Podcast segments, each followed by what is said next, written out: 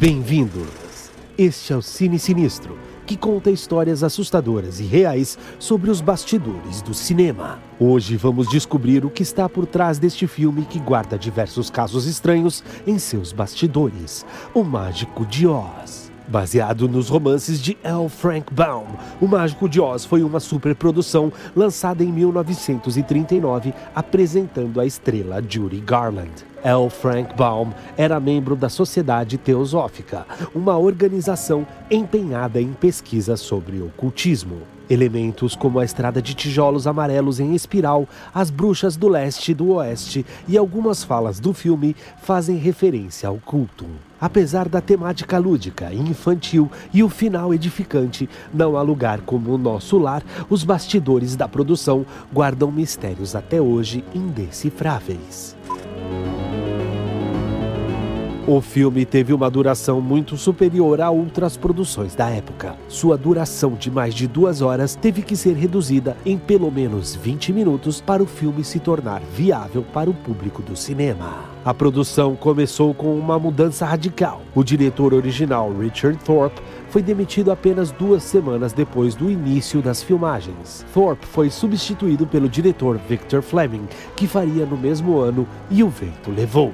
Thorpe queria a atriz mirim Shirley Temple para o papel de Dorothy, por considerá-la mais parecida com a menina descrita nos livros. O diretor também achava que Judy Garland não tinha voz suficiente para o papel. O problema é que Temple tinha acabado de ser contratada pela Century Fox. A MGM tentou fazer uma troca, oferecendo Clark Gable e Jean Harlow pela menina. O plano foi descartado após a morte prematura de Jean Harlow. Mais tarde, descobriu-se que substâncias tóxicas em sua tintura de cabelo foram responsáveis pela falência dos rins e por sua morte aos 26 anos. Já no comando da direção, Victor Fleming cometeu um ato de extrema brutalidade durante as filmagens. Ele deu um tapa na atriz Judy Garland, que tinha apenas 16 anos na ocasião. Foi durante a cena em que Dorothy deveria bater no leão medroso. Garland teve um acesso de risos. As gargalhadas incontroláveis da adolescente irritaram o estressado diretor, que calou a jovem atriz com uma bofetada. O caso foi relatado pelo produtor Pendle S. Burnham e rapidamente abafado. Garland ainda confessou de que seus companheiros de elenco, temendo serem ofuscados por ela, constantemente ficavam em sua frente e a empurravam fora do enquadramento para ganharem mais espaço e tempo de tela. Bubby Ebsen, ator que viveria o Homem de Lata, foi envenenado no set. Ele durou apenas nove dias com a pesada maquiagem prateada. A maquiagem continha um pó de alumínio, substância que acabou inalada pelo ator, causando uma reação alérgica, falência dos pulmões e uma internação de emergência. Além disso, a incômoda fantasia do Homem de Lata causou diversos cortes e ferimentos no ator. Ebsen passou duas semanas no hospital e levou mais seis para se recuperar em casa. Ele foi substituído por Jack Haley. Os maquiadores no set passaram a usar pasta de alumínio no lugar da versão em pó. A troca não foi suficiente para resguardar a saúde do novo ator, que contraiu uma inflamação ocular causada pela maquiagem tóxica. Haley declarou que as filmagens foram um inferno. A pesada fantasia não deixava sentar, limitava os movimentos e, para descansar, o ator precisava se encostar em uma placa. Além disso, a tecnologia Technicolor que colorizava o filme necessitava de muita iluminação. A temperatura no estúdio chegava a 40 graus, o que era especialmente torturoso para Burt Lahr, que interpretava o leão medroso, com sua roupa de 90 quilos feita de pelos reais de leões. Ray Bolger, o espantalho, também teve péssimas memórias da produção. As marcas causadas pelas próteses da sua maquiagem demoraram alguns anos para sair, o que atrapalhou sua contratação em outros filmes. Ele só voltaria a conseguir um papel em 1941. Vários figurantes que interpretavam os macacos voadores também se machucaram durante as filmagens. Eles eram suspensos por cordas de piano e derrubados no chão bruscamente, causando vários ferimentos. A bruxa amada Oeste foi interpretada pela atriz Margaret Hamilton.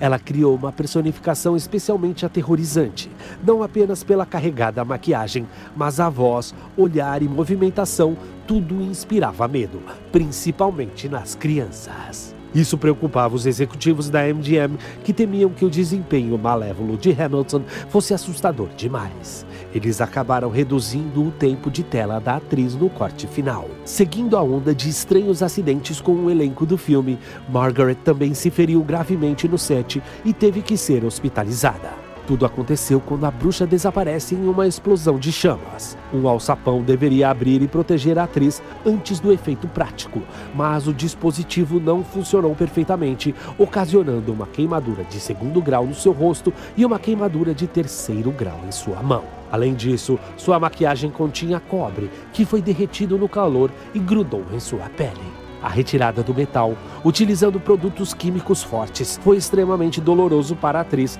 e a cicatrização durou seis semanas. A protagonista também sofreu.